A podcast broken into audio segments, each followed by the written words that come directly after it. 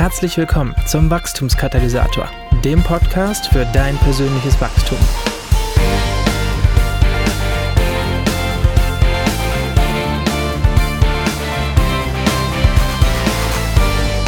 Hallo, Hallöle zu einer neuen Episode des Wachstumskatalysators, dem Podcast für dein persönliches Wachstum.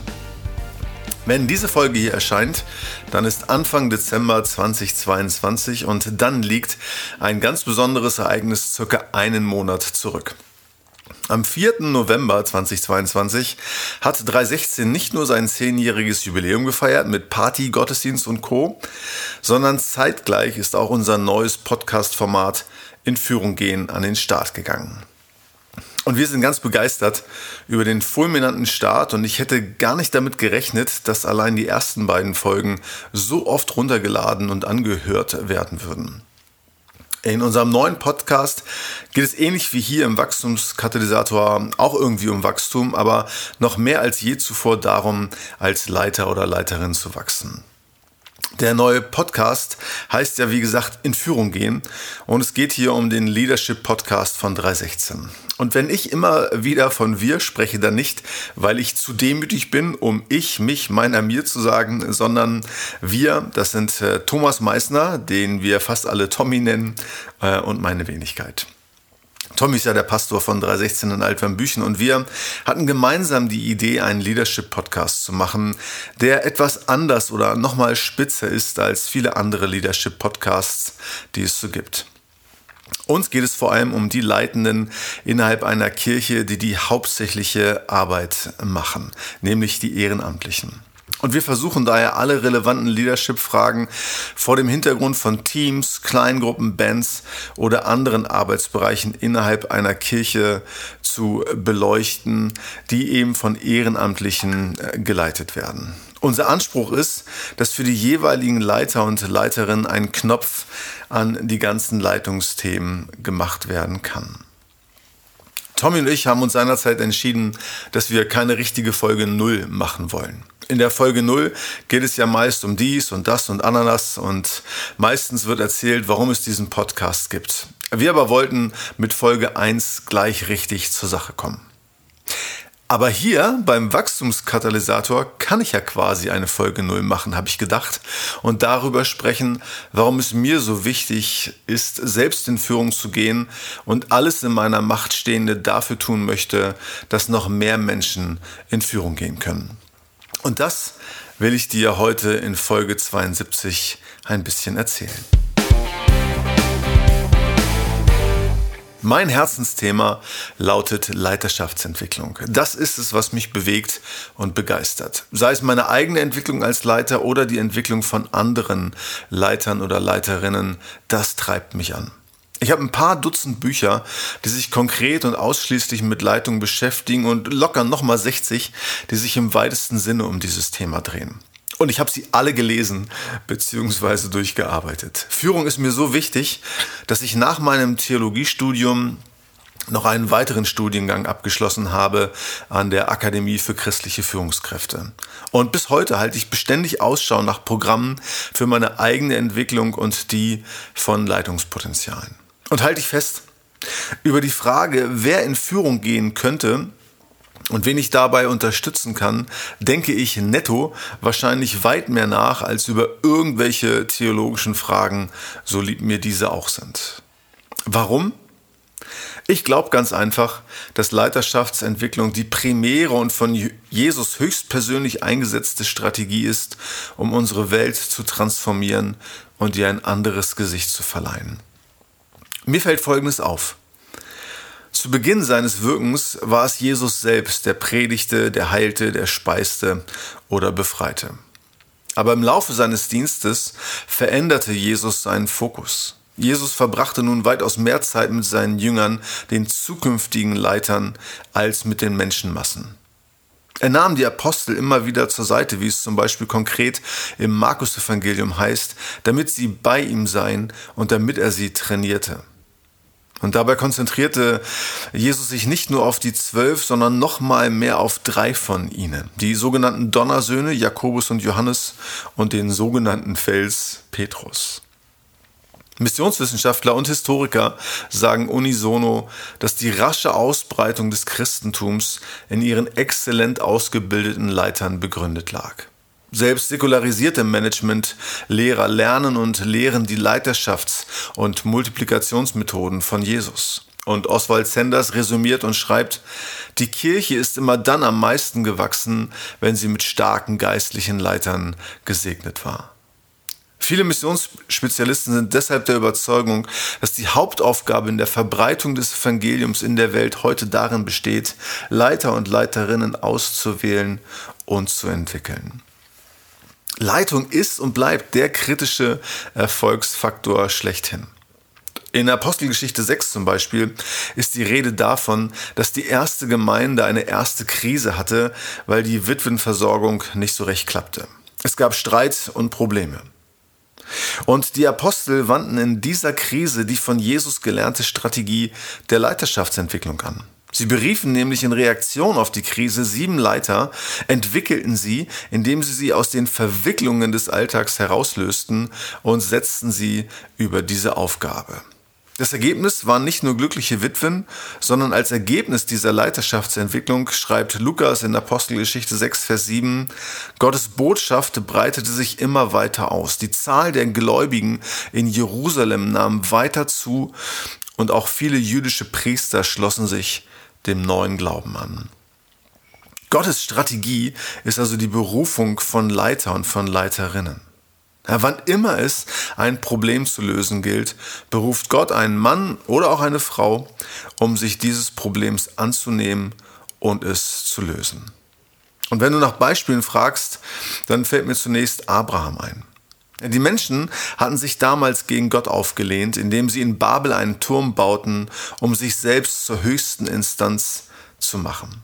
Gott vereitelt ihr Vorhaben und dann heißt es im nächsten Atemzug, dass Gott Abraham berief, um durch ihn ein neues Volk hervorzubringen, das letztlich allen Menschen den Weg zurück zu Gott zeigen sollte. Und dann denke ich an König David. Im Psalm 78 wird die Geschichte des Volkes Israels erzählt, das immer und immer wieder von Gott abfällt und störrischer als jeder Esel ist. Aber dann, zum Ende des Psalms in Vers 70, berichtet Asaph, der Verfasser dieses Psalms, davon, wie Gott König David beruft. Und es heißt über David, dann Vers 70 bis 71, er nahm David fort von den Mutterschafen und Lämmern und machte ihn zum Hirten über sein Volk Jakob und über sein Erbe Israel. Er sorgte für sie mit einem aufrichtigen Herzen und führte sie mit kluger Hand. Gottes Strategie also ist, dass er immer wieder Männer und Frauen beruft, um sich eines Missstands und eines Problems anzunehmen. Überall wird momentan von großen Krisen gesprochen und die Experten streiten sich, was genau nun die Krise Nummer eins ist. Für manche ist es die Energiekrise, äh, die die Krise Nummer eins ist. Für andere ist die Klimakrise die, Klima, äh, die Krise Nummer eins. Und das sind ohne jede Frage wirkliche Krisen. Aber das ist meines Erachtens nicht die Krise Nummer eins, mit der wir zurzeit zu kämpfen haben. Die Krise Nummer eins ist und bleibt für mich die Leiterkrise und der Mangel an Leitenden, der Mangel an Leuten, die in Führung gehen wollen. Ja, das Problem ist, dass es zu wenig Leiter gibt, zu wenige, die ihr Leitungspotenzial entwickeln lassen und zu wenige, die Verantwortung übernehmen. Das Problem ist ja, dass, zu, dass es zu wenige gibt, die in Führung gehen wollen und Verantwortung übernehmen könnten. Und genau dieses Leitungsvakuum ist ursächlich für die vielen anderen ungelösten Probleme und daher aus meiner Sicht die Krise Nummer eins. Ein weiteres Problem hierzulande ist, dass wir in puncto Leitung und Führung irgendwie traumatisiert sind. Wer leiten will, wird meist kritisch beäugt. Leiterschaft und entsprechend Leiterschaftsentwicklung ist eigentlich ein Wort, das häufig verwendet wird, das es im Deutschen aber so gar nicht äh, richtig gibt und ja konstruiert ist. Eigentlich müsste man nämlich über Führerschaft sprechen oder über Führerentwicklung, so müsste es richtig heißen. Und hiermit sind wir beim Kern des Problems und beim deutschen Führungstrauma.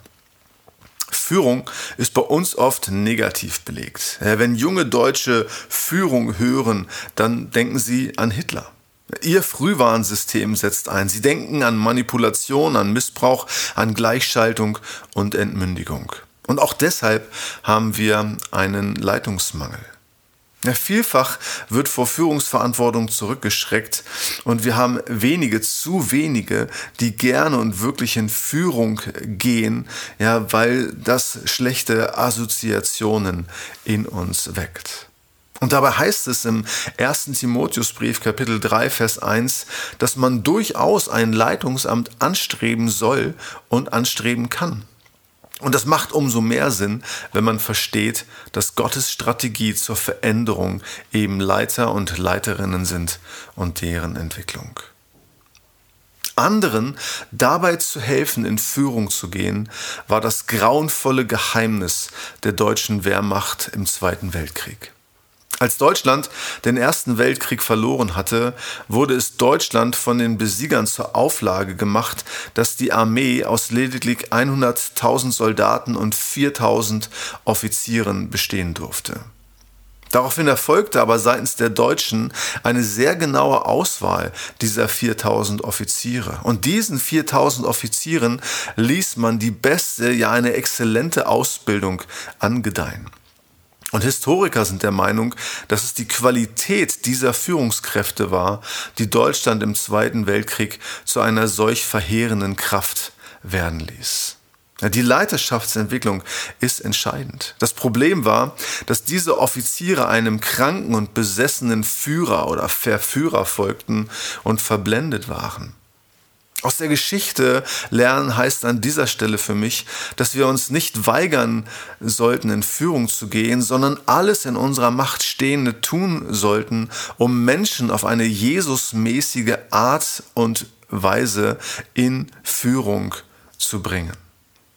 Einer meiner stärksten Überzeugungen lautet außerdem, dass Leiter nicht geboren werden. Leiter werden gemacht. Es gibt, wenn überhaupt, nur sehr wenige geborene Leiter. Leiter werden gemacht. Die zwölf Apostel waren ebenfalls keine geborenen Leiter. Sie entwickelten sich erst durch den Dienst von Jesus ja, zu den Aposteln und den Leitern der ersten Kirche. Leiterschaft ist ein Lernprozess. Was einen Leiter von einem Nichtleiter unterscheidet, ist vor allem die eigene Lernbereitschaft. In einer Studie über 90 Top-Führungskräfte aus unterschiedlichen Wirtschaftsbereichen beschreiben Warren Bennis und Bert Nanus den Zusammenhang zwischen Wachstum und Führung. Sie sagen, der Unterschied zwischen Leitern und Nachfolgern besteht in der Kapazität, die eigenen Anlagen und Fertigkeiten zu entwickeln und zu verbessern.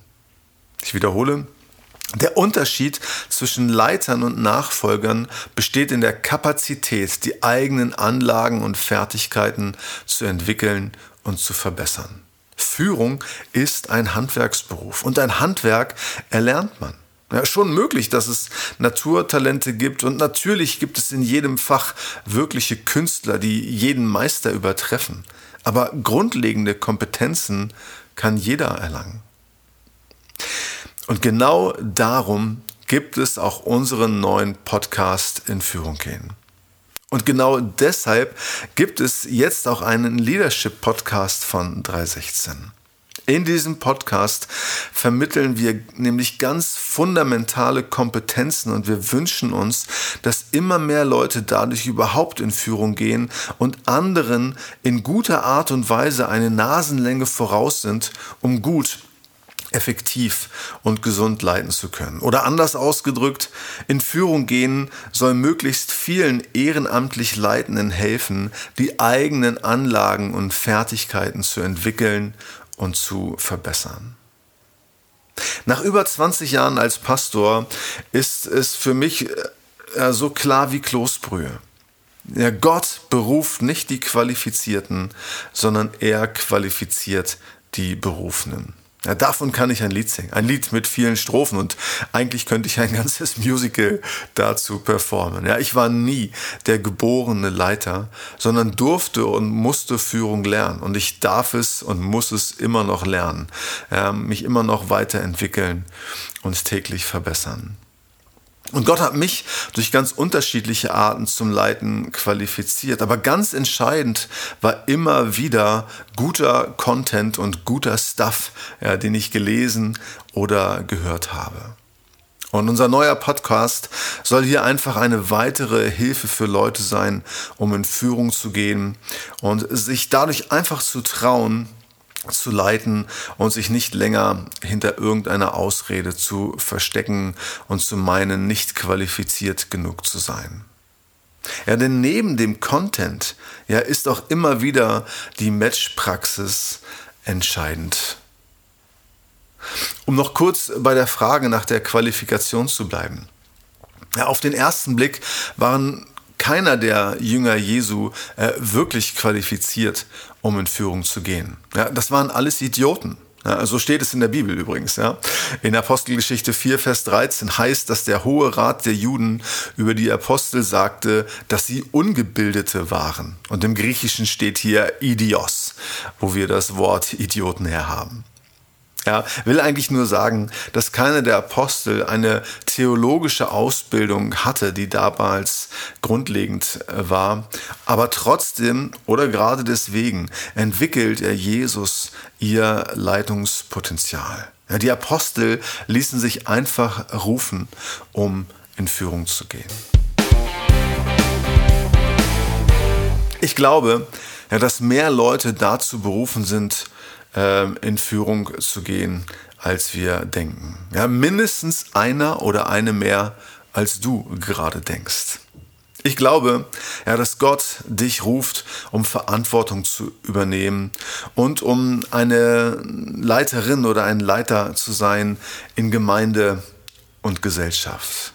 Ja, Gott ruft dich, um ein Team zu leiten. Gott ruft dich, um eine Kleingruppe zu gründen. Gott ruft dich, um ein Projekt für die Menschen in deiner Stadt zu leiten. Gott ruft dich ins mittlere oder höhere Management, um, um im Sinne Jesu Einfluss auszuüben und Entscheidungen zum Wohle des Reiches Gottes zu treffen. Gott ruft dich vielleicht auch, um andere Leiter, andere Leiterinnen als Mentor zu begleiten. Und wenn du der Meinung bist, dass es dir an Handwerkszeug dazu fehlt, dann bist du am Kern meiner Motivation für den neuen Podcast von 316 und dann solltest du so schnell wie möglich in Führung gehen, dort abonnieren, wo du dir immer deine Podcasts holst. Und allen Mut zusammennehmen und egal an welcher Stellung in Führung zu gehen. Bis zum nächsten Mal, dein Markus.